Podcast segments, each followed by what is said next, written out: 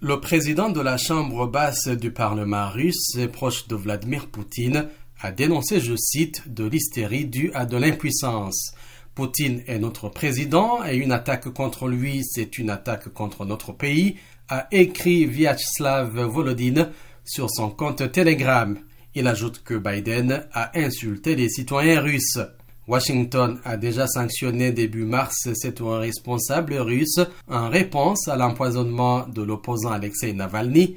Le renseignement américain est aussi en train de mener un examen de différents autres faits dont les États-Unis soupçonnent déjà la Russie.